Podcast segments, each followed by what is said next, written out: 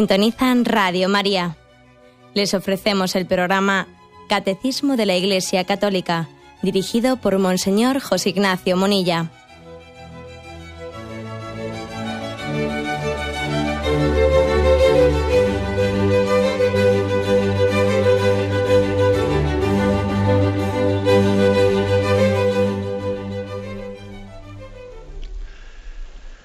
Un cordial saludo a todos los oyentes de Radio María. Un día más, con la gracia del Señor, proseguimos el comentario del Catecismo de nuestra Madre la Iglesia.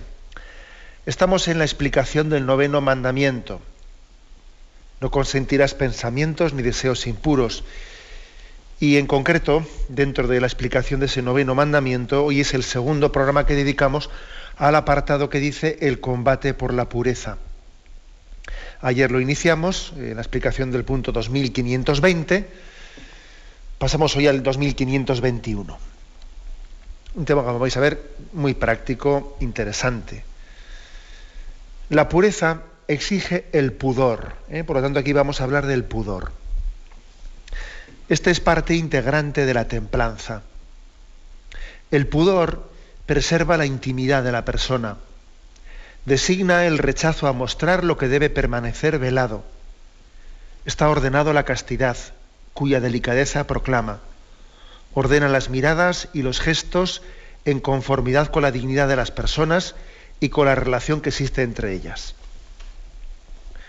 Bueno, en primer lugar, a mí me parece que igual más de uno al escuchar este punto que habla del pudor y lo va describiendo características del pudor, pues alguno igual ha pensado y dicho, anda, todavía se habla de estas cosas esto no era ya algo caduco, ¿eh? trasnochado, esto, anda, estas cosas todavía se, dicen, se proclaman. Pues, pues sí, ¿eh? la verdad cristiana, la verdad moral cristiana, tiene, tiene la capacidad, tiene la característica de, ser una verdad moral por sí misma, ¿no? Y, de no ser hija de su tiempo. ¿eh? Yo creo que una de las mayores esclavitudes que podemos tener es la de la, esclavitud propia de ser hijos de nuestro tiempo, en el sentido de ser esclavos de nuestro tiempo.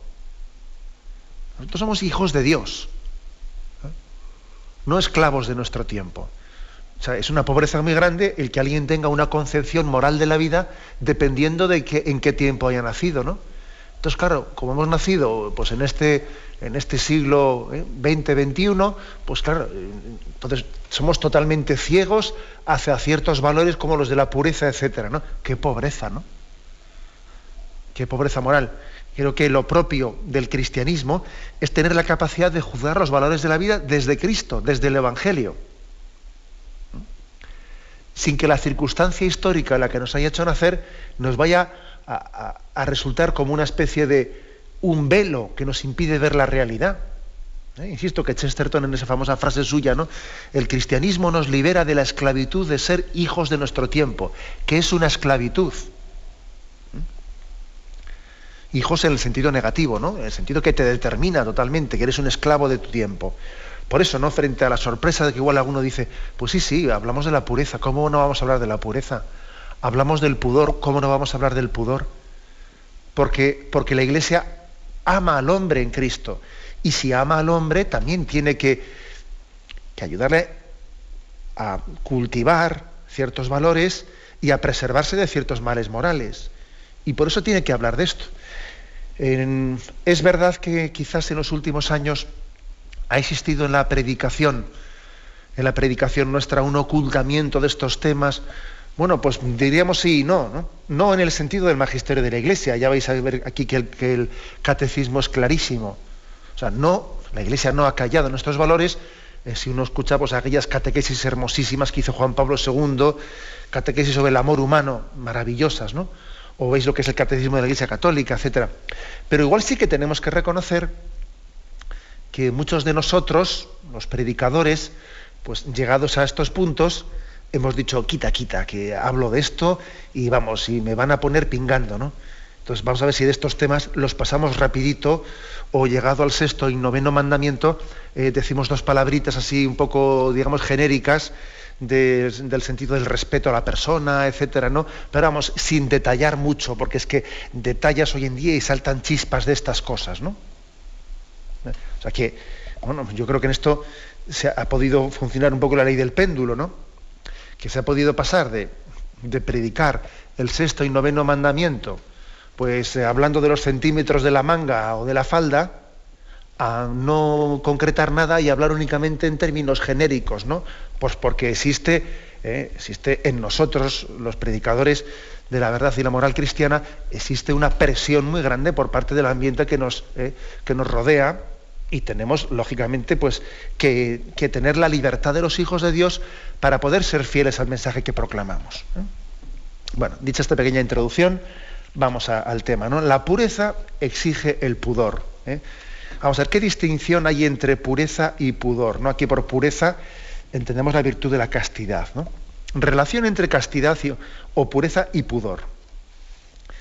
Bueno, la castidad o la pureza es una virtud que orienta, orienta para el bien, orienta para el amor, el impulso genésico humano, ¿no? o sea, el impulso de la sexualidad humana. La sexualidad tiene también un, gran, un fuerte impulso. Y lo que hace la virtud de la castidad o de la pureza es orientar al amor, e, ese impulso genésico, ese impulso sexual, eh, tanto en sus aspectos físicos como afectivos, ¿no? Orientarlo. Porque si no lo orientas, como decíamos ayer, si no lo orientas, ese impulso sexual nuestro acaba siendo como una especie de animal suelto que tenemos ahí dentro, ¿no? Es decir, que la virtud de la castidad o del pudor implica pues un dominio de nosotros mismos, supone luchar por la libertad, por conducirte, conducir ese impulso sexual y no ser arrastrado por él, ¿eh? o sea, el dominio de nosotros mismos, la lucha por la libertad, así como también la caridad con respecto hacia los otros, que yo veo a, pues a, una persona, a un hombre, a una mujer, lo veo como una persona y no como un objeto, y no como un objeto que me, eh, que me está impiliendo, me está provocando. ¿no? Bueno, esta es la virtud de la castidad o del pudor. Y un aspecto, perdón, la virtud de la castidad eh, o de la pureza. Y un aspecto, un aspecto de la castidad es el pudor. Mientras que la castidad ¿no? o la pureza, que los utilizo como sinónimos, castidad o pureza, mientras que la castidad modera ese impulso sexual que decíamos, el pudor lo que hace es ordenar más bien eh, las miradas, los gestos, eh, las conversaciones, los vestidos, eh, el uso que yo tengo de espectáculos, es decir, todo un conjunto de circunstancias que están más o menos en relación con ese impulso sexual. Eh, por eso Santo Tomás de Aquino, en la Suma Teológica, eh, dice que el pudor se ordena la castidad, pero no como una virtud distinta de ella, sino como una especie de circunstancia especial. Santo Tomás tiende, a decir que el pudor no es que sea una virtud mm, distinta de la castidad, sino que es como una especie de mm, em, como un apartado de esa, de esa virtud, un apartado que habla de las circunstancias en las que hay que vivir la castidad, etc. Otros, sin embargo, hablan del pudor pues, como una virtud eh, aparte o distinta, muy relacionada, por supuesto. Bien. Pero bueno, yo creo que esta era un poco una, explicación primera necesaria. ¿eh? O sea, la castidad es eh, la virtud que ordena el impulso sexual hacia el amor y el pudor se encarga se encarga de, bueno, pues de ordenar las circunstancias que, que, rodean a todo eso. Pues que si la forma de vestir, eh, mis gestos, eh, eh, que los espectáculos, etcétera, todo tipo de circunstancias que condicionan bastante, claro, condicionan el poder lograr, el poder lograr ese objetivo, el objetivo de que el impulso genésico sexual pueda ser conducido al amor. ¿no? Hay también una definición que hizo su santidad Pío XII en un discurso que pronunció allá por el año 1957 con mucha precisión sobre cómo se entiende eh, el sentido del pudor, ¿no? la virtud del pudor. Decía él, en la innata y más o menos consciente tendencia de cada uno a defender de la indiscriminada concupiscencia de los demás un bien físico propio, sea, decir, que hay, dice, es algo un poco innato, dice, ¿no? Más o menos una tendencia que existe en nosotros a defendernos de, una concupiscencia, de una concupiscencia de los demás hacia nosotros. ¿eh? O sea, a mantener una, cierta reserva. ¿eh? Eso es tener eh, un pudor, decía Pío XII. Con una prudente selección de circunstancias, añadía, para que estemos reservados para lo que es la voluntad de Dios, bajo el escudo de la castidad y de la modestia. O sea, uno se reserva, se reserva en cierto pudor, en cierta intimidad, para lo que será, para lo que es la voluntad de Dios, para lo que es la vocación de Dios. No, está, expuesto de cualquier manera eh, a los ojos de los demás, sino que es como una tendencia innata un poco a la reserva, a la reserva interior. Vamos a intentar explicar estas definiciones. ¿eh? El catecismo añade, dice, después de haber dicho, la pureza exige el pudor. Hemos explicado un poco, eh, diferencia pureza y pudor. Y luego dice en la siguiente frase, este, el pudor, es parte integrante de la templanza. Bueno, de la templanza. ¿eh? Acordaros de que allá por el número 1809 del catecismo hablábamos de qué es la templanza. Cuatro son las virtudes eh, las virtudes cardinales, prudencia, justicia, fortaleza y templanza. ¿eh? Es la, templanza es la virtud moral que modera la atracción de los, placeres y procura el equilibrio en el uso de los bienes creados. De ahí viene mm, la, la, palabra templado.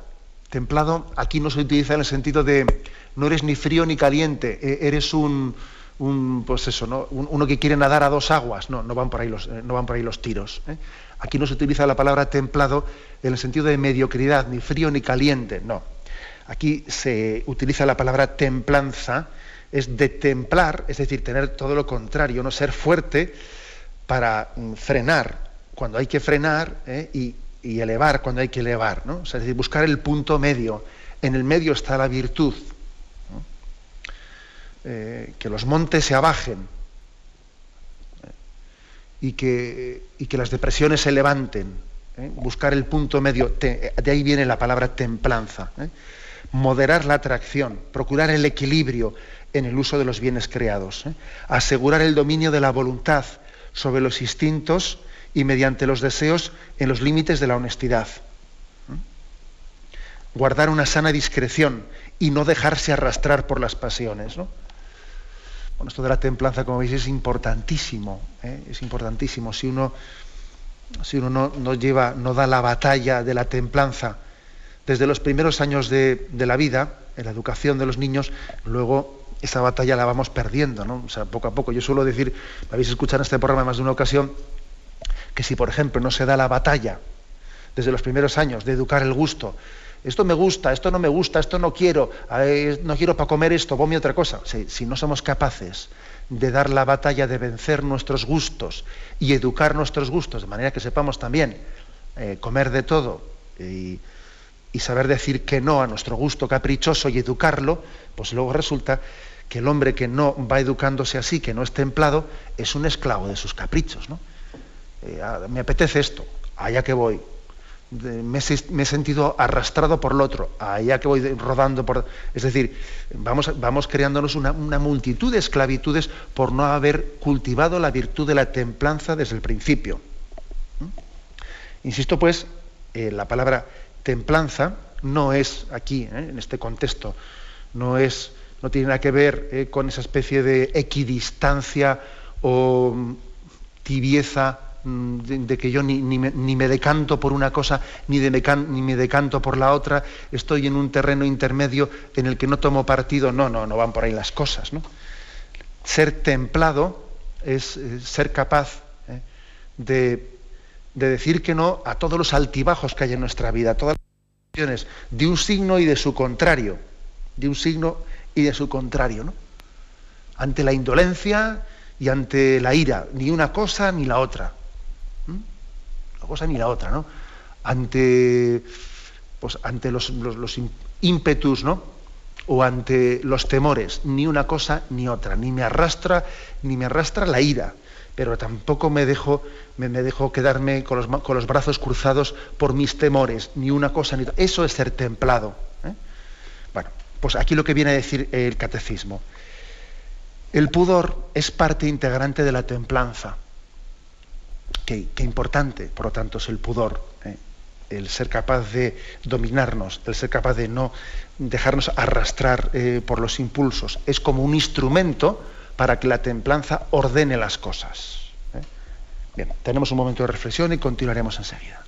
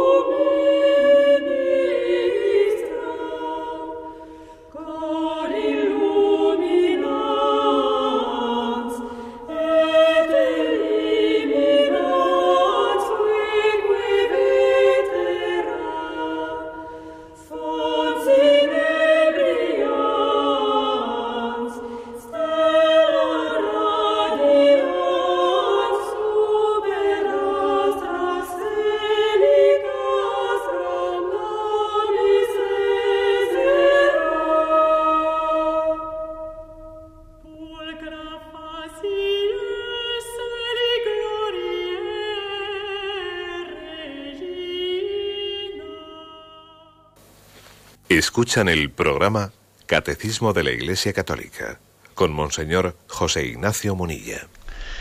Continuamos la explicación sobre el tema del pudor cristiano en el punto 2521 en el que nos encontramos.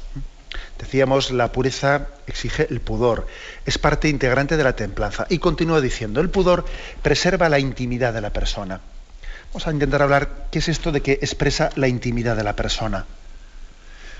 Me quiero servir también de algunas reflexiones sobre, eh, el pudor en la Sagrada Escritura, eh, que hace también un autor muy conocido de esta casa, don José María Iraburu, en una obra que tiene titulada Elogio del Pudor. Esta obra Elogio del Pudor, si alguno pues, quiere conseguirla, es fácil conseguirla por internet, eh, tecleando en Google, en cualquier buscador, tecleando este título, Elogio del Pudor. Bueno, pues mm, sirviéndome un poco también de algunas, eh, de algunas reflexiones que él hace. ¿Qué es esto de que el, pudor preserva la intimidad de la persona? Fijaros, uno, uno recurre al Antiguo Testamento y ve ya como en el libro del Génesis, cuando se narra, se narra el primer pecado del hombre, se dice como Adán y Eva, en principio, estaban desnudos sin avergonzarse de ello. Tenéis ahí en Génesis 2.25, ¿no? Sin avergonzarse de ello, pues que estaban creados a imagen y semejanza de Dios. No tenían nada de qué avergonzarse, o sea, ajenos a toda maldad, vivían en una perfecta armonía entre alma y cuerpo, ¿no? Su naturaleza pues era, era pura, era perfecta, no, no tenían ningún problema de impureza. Y, es el pecado, ¿eh? es el pecado el que distorsiona aquella realidad que, salió de manos de Dios así. ¿eh? Es el pecado el que distorsiona esa armonía que había en ellos entre alma y cuerpo y entonces se suscita una especie de como de vergüenza, un pudor para defenderse frente a esa distorsión que el pecado había creado en ellos. ¿Mm? esa especie de, vergüenza, de pudor, de pudor que se suscita en ellos para defenderse de, de esa eh, de ese desequilibrio que se había producido en ellos, fruto del pecado, ¿eh? es bueno, porque ese pudor, esa vergüenza, les lleva a preservarse de, de, la tendencia pecaminosa que se ha generado en ellos por el pecado. Y Dios mismo ve con buenos ojos, ve con buenos ojos eh, esa tendencia, ese sentido del pudor, Y dice incluso el texto que el Señor hizo al hombre para y la mujer, hizo unas túnicas de pieles y los vistió. ¿eh? Los. Entonces, bueno, por, lo tanto, digamos que el sentido del pudor ¿eh? está expresado en la Sagrada Escritura, en el Antiguo Testamento en primer lugar, como una reacción de defensa del hombre frente a la distorsión que se ha provocado en nosotros por el, ¿eh? pues por el pecado. Antes del pecado no había ningún problema, porque la desnudez no era incitación de nada, porque había un perfecto equilibrio entre eh, la corporalidad y la espiritualidad, pero es que después ese equilibrio ¿eh? está muy dañado y entonces tiene que haber un preservar la intimidad del cuerpo para que no sea una incitación al pecado. Hay más textos en el Antiguo Testamento, por ejemplo, el del Eclesiástico, capítulo 9, versículo del 7 al 8, donde dice, por ejemplo, habla del pudor y las miradas, ¿no? Dice, no pasees tus ojos por las calles de la ciudad, ni andes rondando por lugares solitarios, no fijes demasiado tu atención en la doncella y no te entramparás por su causa. Curioso, ¿no? esta expresión del libro del eclesiástico, que también está en el libro de Job, no te fijes demasiado, no fijes demasiado tu atención en la doncella y no te entramparás por tu causa. O sea, habla, habla por tanto de una posibilidad, ¿eh? de un peligro que existe a que la dispersión de las miradas, etcétera, sin sentido del pudor, te acaba entrampando, dice, te acaba entrampando. Que ya en el Antiguo Testamento vemos ¿eh? este valor del pudor. Pero es sobre todo Jesucristo en el Nuevo Testamento eh, el que más remarca este valor. En, el Nuevo Testamento está mucho más remarcado que en el Antiguo Testamento el valor, el sentido del pudor. En la enseñanza del apóstol San Pablo de una manera muy especial, eh, que él, él está mm, poniendo ¿no? ante, ante, los ojos de todos, está, está denunciando la ceguera moral de su tiempo la ceguera moral pues de aquel mundo griego, greco-romano, en el que el cristianismo se abría paso en los primeros siglos. ¿no? Una ceguera moral que además, tal y como San Pablo la describe, está ligada en la ceguera en negar a Dios y en negar también la virtud de la pureza. Son dos cosas que están ligadas en él. Por ejemplo, uno ve en Romanos capítulo primero, versículo 22, pues cómo eh, acusa, o sea, pone al descubierto San Pablo eh, la adoración, como eh, aquellos necios, dice él, aquellos necios, alardeando de sabios, eh, estaban adorando, adorando como si fuese Dios a las criaturas humanas, haciendo idolatrías, falsos dioses, ¿no? Y luego dice, y por eso, porque estaban adorando a falsos dioses, dice, Dios los entregó a los deseos de su corazón, a la impureza, con que deshonran sus propios cuerpos, a sus pasiones vergonzosas, pues las mujeres mudaron el uso natural en uso contra naturaleza e igualmente los varones, dejando el uso natural, se abrazaron en la concupiscencia de los unos por los otros, los varones con los varones, cometiendo torpezas y recibiendo en sí mismos el pago debido a su extravío. Y por eso, porque no procuraron conocer a Dios, Dios les entregó a su perverso sentir, que los lleva a cometer torpezas y a llenarse de toda injusticia, malicia, avaricia. Eh, vamos a ver, es curioso, ¿eh? es curioso que San Pablo niega, perdón, niega, liga, está ligando el no conocer al Dios verdadero con los desórdenes también en materia de sexualidad y con la impureza y con el rechazo de toda castidad y de todo pudor el no conocimiento del Dios verdadero eh, acaba ocasionando una distorsión muy grande en la comprensión de la propia sexualidad. Hay un nexo muy profundo entre la irreligiosidad y la lujuria, según el capítulo primero de la, de la carta a los romanos. Un nexo profundo entre irreligiosidad y lujuria. Y es evidente que el cristianismo, en los primeros siglos, afirmó, tuvo la valentía de afirmar la castidad y el pudor, pues en un mundo que lo ignoraba y que era contracultural a tope, ¿eh? a tope el, proclamar esos valores en un mundo tan, eh, tan adverso, en el mundo greco-romano. Tenemos hoy miedo de que el cristianismo resulte muy contracultural, ¿no? cuando predica los valores de la pureza? Bueno, básicamente lo mismo que en el tiempo de los romanos. ¿eh? No os penséis que, estamos viviendo una situación novedosa para la Iglesia, la de tener que llevar a cabo una predicación tan contracorriente, si estamos en lo de siempre. Porque también en el mundo greco-romano, pues eh, la impureza se había hecho de ella casi pues, una especie de deporte nacional. ¿eh? El deporte nacional de la, de la Roma decadente pues, era la impureza. Las infidelidades conyugales eran numerosísimas y bueno, y además, curiosamente, en el Imperio Romano hay una tendencia, porque el Imperio Romano, por mucho que fuese pagano, en sus primeros tiempos, en los tiempos heroicos de la República, eh, había, o sea, se mantenían mucho mejor las virtudes, las costumbres naturales. Pero en la medida en que, en la medida en que se va corrompiendo el Imperio Romano, por la vida fácil, por el pan y circo, ¿eh? como nos ocurre a nosotros, por el pan y circo, poco a poco las virtudes naturales se van corrompiendo. En los primeros tiempos del Imperio Romano, eh, no, las costumbres no, eran tan licenciosas, ¿eh? o sea, no existía tanto divorcio en el inicio de la República. ¿eh? Por, ejemplo, no, se permitía un divorcio así por las buenas.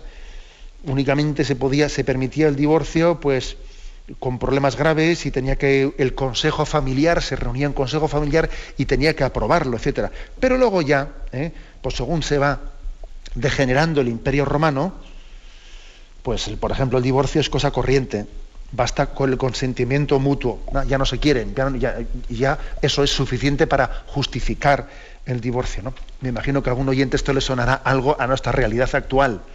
El divorcio express, ya sin, sin, alegar ni causa ni motivo, fuera, ¿no? Ya no nos queremos, ¿no? Ya se ha terminado la chispa del amor y no sé qué. O sea, es decir, se produjo toda, ¿no? Una tendencia a la degeneración.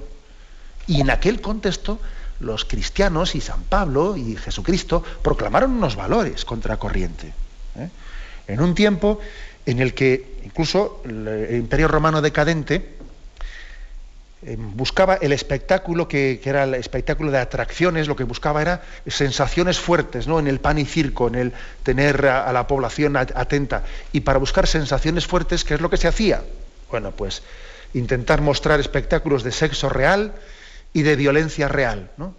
Entonces había montones ¿no? de representaciones teatrales, escénicas, en las que se practicaban relaciones sexuales ante los ojos de los demás, incluso mm, también hay actos de violencia que para que resultasen más reales ante, ante el público allí congregado, hasta sacaban algún, algún condenado a muerte a escena para matarle allí en directo eh, porque la escena así lo requería del teatro que estaban representando y para que fuese más real la escena y no simularla, sacaban en ese momento a un, eh, pues a un extra, a un extra que era eh, un condenado a muerte y allí le apuñalaban y le mataban delante de todos y todo el mundo aplaudiendo la escena, ¿no? porque era más real, que la sangre fuese real, que la relación sexual se viese allí. Es que es curioso, ¿no? Como la violencia y el sexo invaden el teatro y la literatura en la decadencia del Imperio Romano. Entonces dice uno, es increíble, ¿no? Es increíble cómo la historia se repite. Nos, creemos que somos modernos. ¿Modernos de qué? ¿Modernos de qué?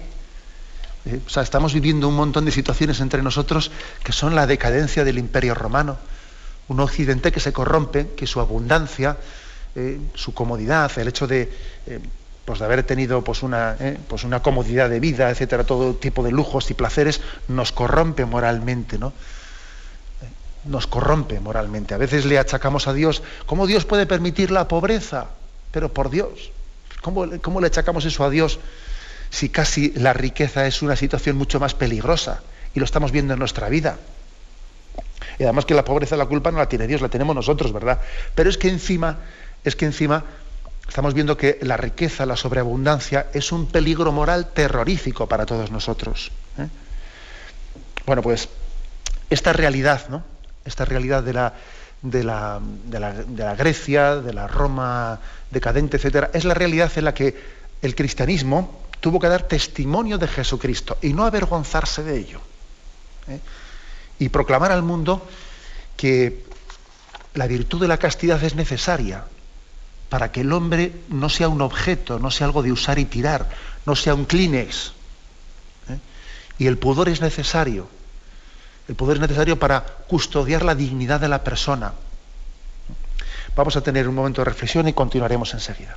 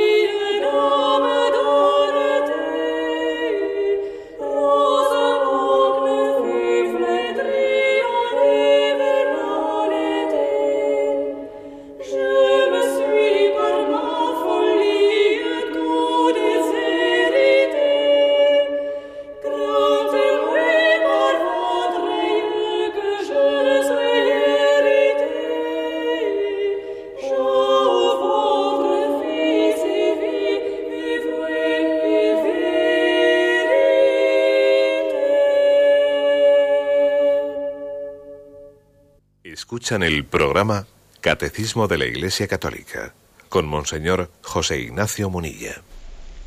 Continuamos la explicación del punto 2521 en el que estamos hoy centrados.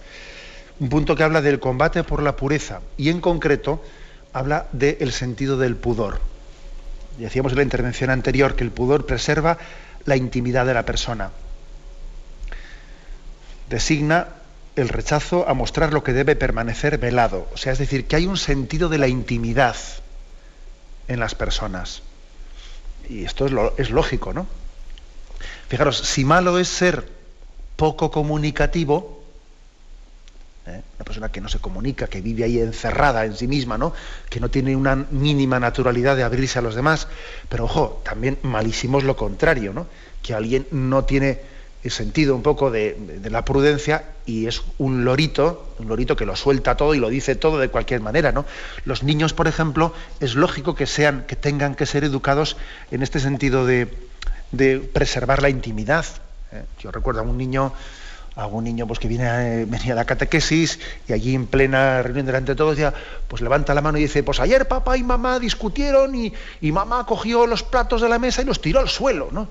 Yo, niño, calla entonces hablas con él y después le dices, mira, es que esas cosas no hay que decirlas delante de los demás. Eh, pues eso que pasó ayer en casa pues fue una pena, vamos a rezar por papá y por mamá y bueno, pues podemos hablar con ellos, pero tú esas cosas no las digas en público delante de todo el mundo. ¿eh? O sea, es decir, también hay que educarle a un niño, a un niño en que las cosas las cosas íntimas de la familia no se pueden estar sacándolas, eh, aireándolas por ahí digo yo que eh, el sentido del pudor no únicamente afecta a, los aspectos de la sexualidad, también el sentido del pudor eh, hace referencia a toda la vida. ¿eh? Uno no puede tener una indiscreción, o sea, ser indiscreto, ¿no? se puede ser indiscreto, pues no sé, de muchas maneras. En un contexto determinado, pues uno diciendo lo que ha pasado en casa, lo que, pues ayer la vecina, no sé qué, oye, pero, pero tiene un poco más de pudor, sea un poco más de discreto, ¿no? Sentido de la intimidad, ¿eh? que es importante esto. ¿eh? Yo creo que estamos en un mundo en el que a veces no sabemos tener sentido de la intimidad, sentido del freno. ¿eh? O sea, un freno que, entiende, oye, yo no puedo estar aquí poniendo al escaparate las cosas, ¿no? Hay hoy en día unas dificultades especiales a este respecto. O sea, la gente te cuelga, por ejemplo, en internet, en su, en su blog personal, te cuenta, o sea, te cuelga allí unas fotos suyas y, sale ahí vestido en pijama y no sé qué, pero bueno, pero, y, eh, hace, por ejemplo, de Internet una especie de escaparate, un escaparate en la que está allí mostrando intimidades. No me refiero a intimidades exclusivamente en el sentido eh, sexual de la palabra, no, sino intimidades que dice un hombre, no me parece normal que estés tú eh, mostrando en un escaparate que puede entrar cualquiera a ver eso, no sé, una cosa es que estés en un ambiente de familia y otra cosa es que tú pongas que no tengas un filtro, ¿no? Un filtro de pudor, de preservar tu intimidad. ¿eh? O sea, que esto vaya por delante, ¿no? Aunque es verdad que luego más específicamente aquí la palabra pudor, intimidad, se refiere a todos los aspectos que, están en torno a la sexualidad, pero no exclusivamente, como veis, ¿eh? no exclusivamente. Hay, por lo tanto, eh, es necesario saber mantener la intimidad, ¿eh? para ordenarla a la castidad. Continúo un poco en, una, ¿eh? en la explicación teológica ¿no? del sentido cristiano de, este pudor, sentido cristiano del vestido, como he, comenzado la intervención anterior. Em, en la catequesis del Génesis, ¿eh? en la que se ve claramente que por el pecado original Adán y Eva necesitaron del vestido, o sea, necesitaron del vestido porque se vieron desnudos y entonces se dieron cuenta que, debían de cubrirse, ¿no? Que la desnudez que antes para ellos no era ningún problema, ahora comienza a serlo, ¿no? Y la desnudez de uno es incitación para el otro. ¿eh? Ellos se vieron, según dice San Juan Crisóstomo, se vieron despojados Adán y Eva del hábito de la gracia sobrenatural, que estaban revestidos por ella. La gracia de Dios era su vestido no necesitaban antes del pecado original ningún, ningún trapo, ¿eh? porque la gracia de Dios era la que les vestía. Pero sin embargo, después de que el pecado ¿no? ha roto esa, gracia de Dios, se sienten desnudos y tienen que vestirse. ¿eh? La pérdida del vestido de la, de la, gracia pone de manifiesto que está, la naturaleza humana está desvestida, es una naturaleza humana despojada, cuya desnudez se traduce en sentir vergüenza, en sentir pudor. Así lo explica ¿eh? San Juan Crisóstomo. Y entonces el vestido, las vestimentas que utilizamos, son un recordatorio, son un recordatorio de que todos tenemos esa condición que ha sido herida por el pecado y necesitamos vestirnos. ¿eh? Por una parte el vestido es también para nosotros como una añoranza de la primera dignidad perdida un intento permanente de recuperar la nobleza primitiva, ¿no? O sea, es decir, eh, estando en Dios, estamos vestidos, nuestra, vestidura es la gracia, la gracia divina. ¿eh? No necesitamos de vestimentas, porque es la gracia de Dios la que es nuestro hábito. Bueno. Y entonces, digamos, la teología cristiana insistió en que nosotros, tenemos que revestirnos de la gracia, que estas vestiduras que tenemos, estas vestiduras mm, tienen que ser un signo de vestirnos de Cristo. El hombre pecador mm, puede también tener, ¿eh? tener el, en la tentación de, hacer de sus vestiduras pues una tentación de vanidad y de lujo y de indecencia. ¿eh? O sea, resulta que la vestimenta que tenía que ser pues, para preservar el sentido del pudor y de la intimidad, a veces también se está convirtiendo, se convierte pues, pues, en una especie de incitación de vanidad, de lujo, a ver quién tiene unas vestiduras eh, más lujosas que el otro, ¿no? y a ver la moda y lo otro, y dale que te pego. ¿no? Y al mismo tiempo de incitación, bueno, San Justino dice que nosotros tenemos que desvestirnos ¿eh? de esas sucias vestiduras, o sea, de ese eh, entrar en una, carrera obsesiva del vestir con lujo, con vanidad, eh, con indecencia, etcétera, ¿no? Desvestirnos de esas sucias vestiduras y revestirnos con el hábito glorioso de las virtudes cristianas, revestirnos de Jesucristo, ¿eh? dice San Justino. Estoy citando algunos textos de santos padres en los que hace como una fundamentación, fundamentación teológica de la, de la virtud del pudor. Y de hecho el signo sacramental del bautismo nos recuerda el sentido espiritual del, vestido. Recordad cómo hay un momento del bautismo en el que el sacerdote impone una vestidura blanca al recién bautizado, bien sea poniéndosela o, o, colocándosela encima de la cabeza, etc. Dice, es ya nueva criatura y ha sido revestido de Cristo. Esta vestidura blanca sea signo de tu dignidad de cristiano ayudado por la palabra y el ejemplo de los tuyos, conserva esta vestidura sin mancha hasta la vida eterna. Bueno, hay por lo tanto también una, eh, una significación espiritual. Nuestros vestidos tenemos que entenderlos como eh, una imagen de que estamos revestidos de Cristo. Lo principal es la vestidura de la gracia. Y nuestros vestidos, cuando los utilizamos con sentido de la discreción y del pudor, tienen que significar eso que sepáis incluso que, algunos, que en algunas órdenes religiosas, pues por la mañana los monjes, cuando se revisten, mantienen la costumbre de que al ponerse los hábitos, suelen rezar algunas oraciones de, que eh, Cristo es mi vestidura y me revisto de Cristo. Existe esa tradición monacal en distintas órdenes religiosas. ¿eh? Mm, digamos que es la fe cristiana la que nos ha revelado la dignidad propia del cuerpo, la belleza del pudor y de la castidad. Y por eso la cuidamos. Y por eso la preservamos. ¿no? Hay, hay una noticia, una buena noticia del Evangelio sobre el pudor. ¿eh? Y en la historia de la iglesia naciente, pues el sentido del pudor, de la castidad, así como también de la virginidad y del matrimonio monógamo, ¿eh? pues no es por nada, pero son novedades del cristianismo. ¿eh? Novedades del cristianismo. Y el cristianismo se resultó atrayente, entre otras cosas, porque decía cosas que no se atrevía a decir nadie. ¿eh? Y además esto también es una, prueba de que el Espíritu Santo es capaz de renovar la tierra, porque todo un imperio que tenía el imperio romano, que tenía aquellas costumbres licenciosas e, impuras, se fue transformando. y, y fue cambiando las costumbres, las costumbres de, por ejemplo, de las termas. Eh, las termas romanas eran en aquel tiempo pues, eh, el proceder habitual. ¿eh? Todo el mundo pues allí se entregaba pues a una en Roma, en la capital, llegó a haber más de mil termas, más de mil. Mil termas en las que todo el mundo pasaba montones de horas al día en una exhibición eh, de, un lujo en el que todo lo que estaban procurando era sensualidad, pérdida de tiempo, todo el día allí metidos, vanidad, lujo, búsqueda de placer, promiscuidad, y eso lo fue transformando el cristianismo. Y los cristianos, según, eh, según se iban convirtiendo, iban abandonando las termas. Y los cristianos convertidos no existían en las termas, hacían una objeción de conciencia. ¿eh? Y fijaros por dónde que cambiaron el imperio romano.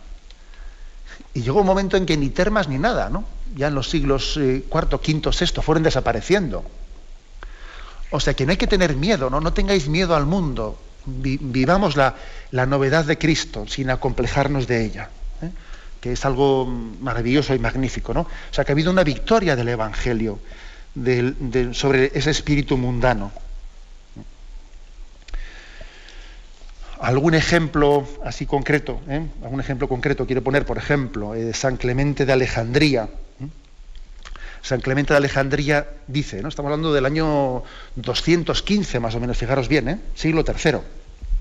Él habla de que hay cuatro motivos pues para acercarse a los baños, a los baños frecuentes, ¿no? a las termas. ¿no?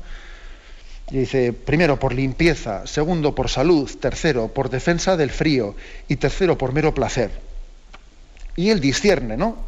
Y dice, los, son lícitos los dos primeros motivos, pero los otros dos los rechazo. Dice, por limpieza y por salud, de acuerdo, vale. Pero si es ya por defensa contra el frío, por estar todo el día ¿no? en, pues en un tipo de, de, termas que buscamos el calor y no queremos frío, o por mero placer, lo rechaza, porque entiende entiende que todo ello pues, es una falta de mortificación y capacidad de afrontar también la cruz de la vida. Y, este autor, Clemente de Alejandría, y otros como San Cipriano, San Atanasio, van distinguiendo y van educando a los primeros cristianos en saber distinguir cuándo sí utilizar y cuándo no utilizar aquellas costumbres que existían en el Imperio Romano. Tiene que haber una moderación propia de la templanza, ¿no? evitando una frecuencia excesiva, o eligiendo, decían ellos, elegid las horas en las que uno con, discreción se pueda bañar sin estar sometido a los ojos de los demás. O sea, iban educando al pueblo cristiano. Y les decían, por ejemplo, leo un discurso de San Clemente de Alejandría que es precioso, dice, lo que hace falta es sobre todo es bañar el alma y el cuerpo de vez en cuando. pero sobre todo baña el alma. ¿eh? Muchas veces, dice él, la refinada limpieza del cuerpo coincide con una gran suciedad del alma.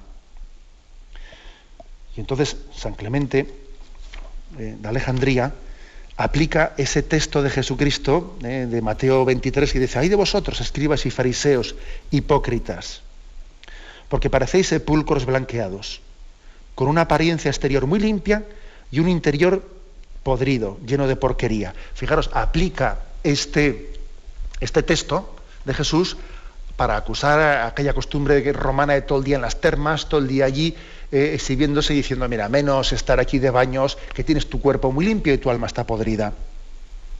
Fijaros, San Clemente de Alejandría, lo que en el siglo III allí ¿eh? nos soltaba el hombre. San Cipriano, pues lo mismo, ¿eh? lo mismo, decir que como han sido valientes, pero valientes donde los haya, ¿no? Los, los, padres de la Iglesia, a la hora de proclamar la virtud de la pureza delante de los, eh, delante de los demás. ¿no? Termino con con San, Cipriano, hay muchísimos textos, pero bueno, eh, dice un texto. ¿Y qué decir de los que acuden a los baños en promiscuidad y se prostituyen ante miradas curiosas y lascivas? Cuando allí ven desnudos a hombres y mujeres, son vistos por ellos con desvergüenza. ¿Dirás acaso, dice San Cipriano, allá se las, se, quien lleve tales intenciones? Yo no tengo tu interés que reparar y lavar mi cuerpo. Y le dice San Cipriano, no te excusa ese pretexto, ni te libras por ello de inmodestia el que tú no tengas malas intenciones. Podrás tú no mirar a nadie con ojos deshonestos, pero otros te mirarán a ti.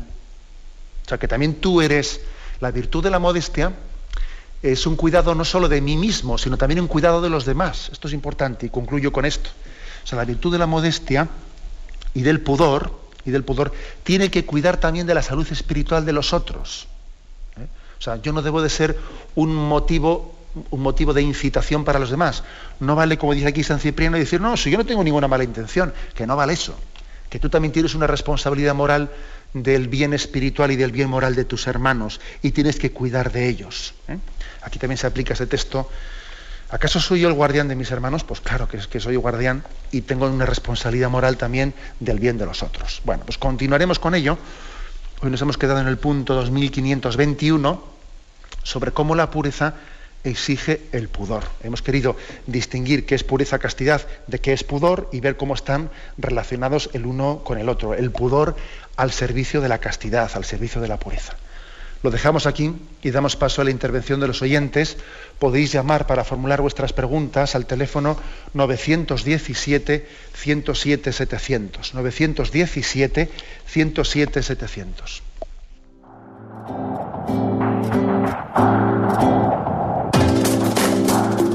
Estos voluntarios que dan su tiempo generosamente en el día a día. Un cordial saludo a todos los oyentes de Radio María un día más, con la gracia del Señor, proseguimos el comentario del catecismo de nuestra Madre la Iglesia.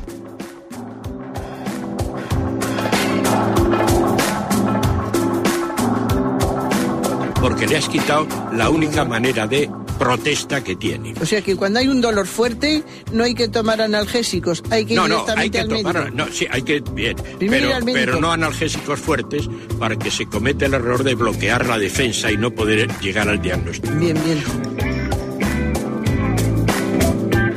¿Le gustaría tener sus programas favoritos de Radio María para escuchar en cualquier momento? Llame y pídanos el programa que más le interesa en cualquiera de sus emisiones. Recogeremos su petición y sus datos completos para hacer el envío. Solo necesita un lector de CD o DVD que admita el formato de compresión MP3. Llame al 917-107-700 y atenderemos su petición encantados. Tome nota. 917-107-700. Radio María, más cerca de usted.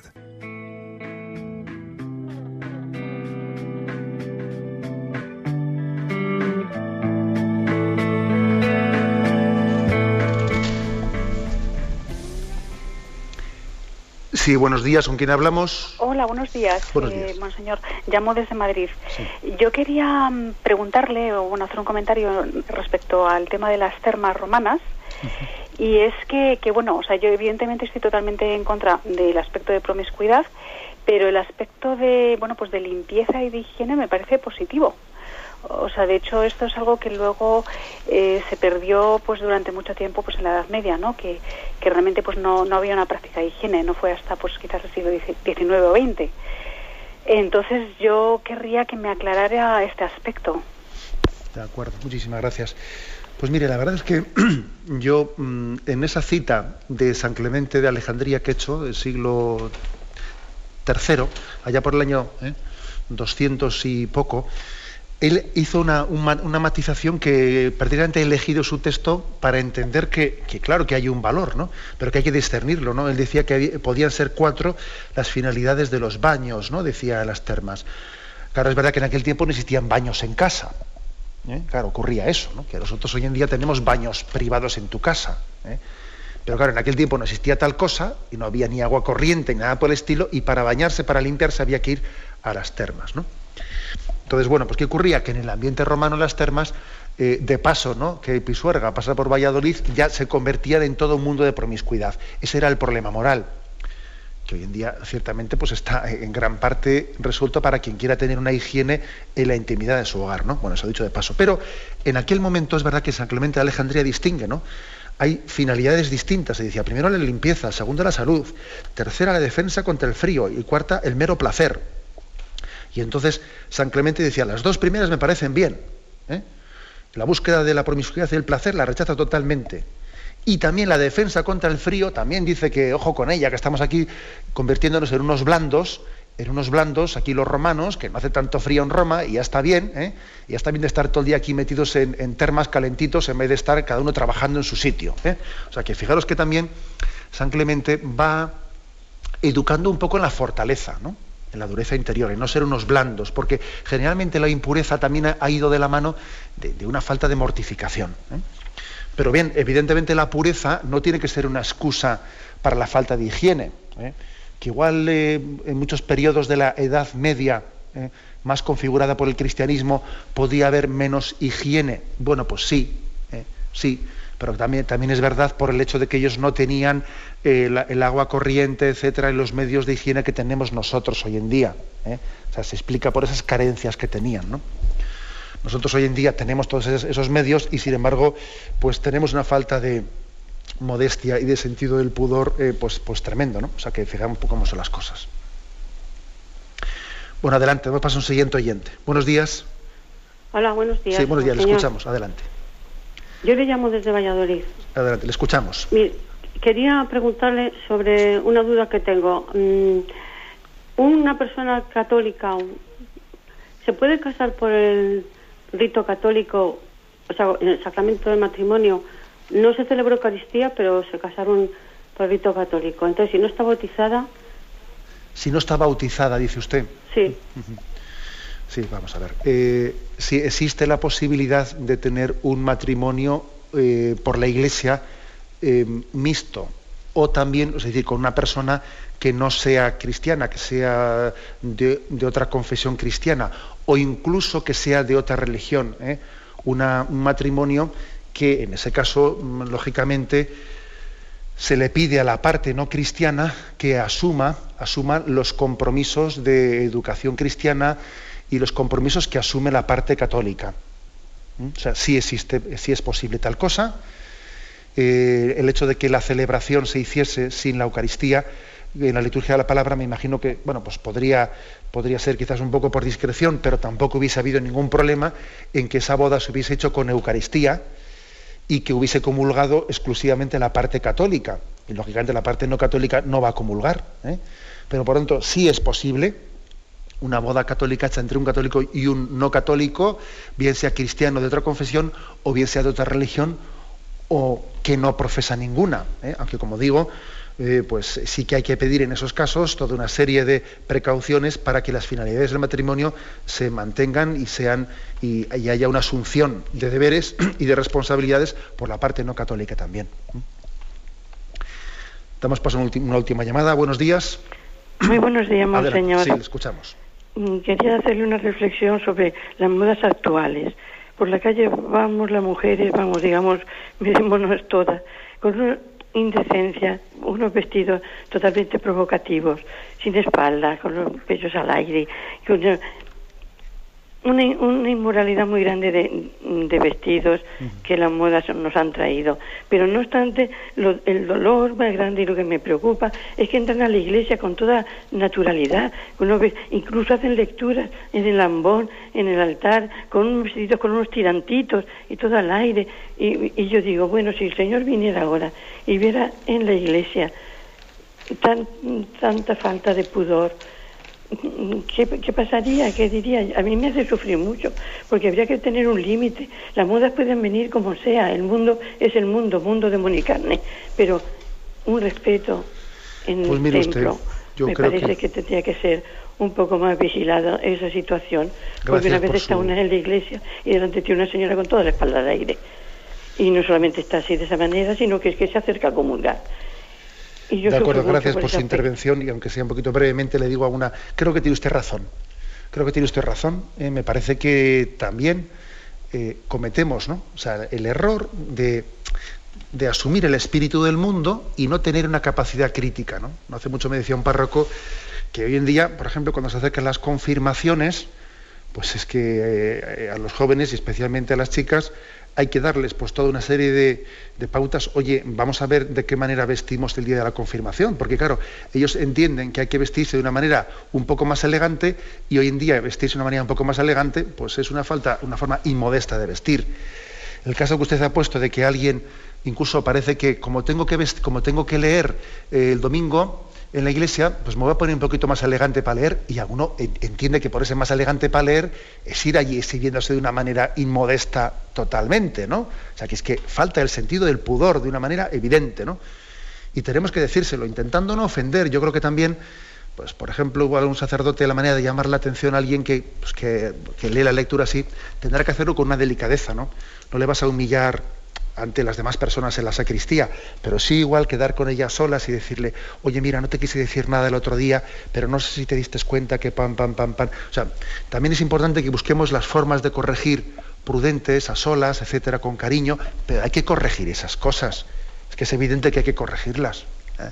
De lo contrario, la no corrección de esas cosas acaba haciendo que las asumamos eh, sin discernimiento alguno, ¿no? como natural lo corriente acaba siendo norma, si no existe una corrección. O sea, tenemos una obligación moral de la corrección, especialmente lo digo a los sacerdotes, ¿no? Con cariño, con prudencia, con discreción, ¿no? Eso aparte, pero es que esas cosas hay que decirlas, ¿no? Bien, tenemos el tiempo cumplido. Me despido con la bendición de Dios Todopoderoso, Padre, Hijo y Espíritu Santo. Alabado sea Jesucristo.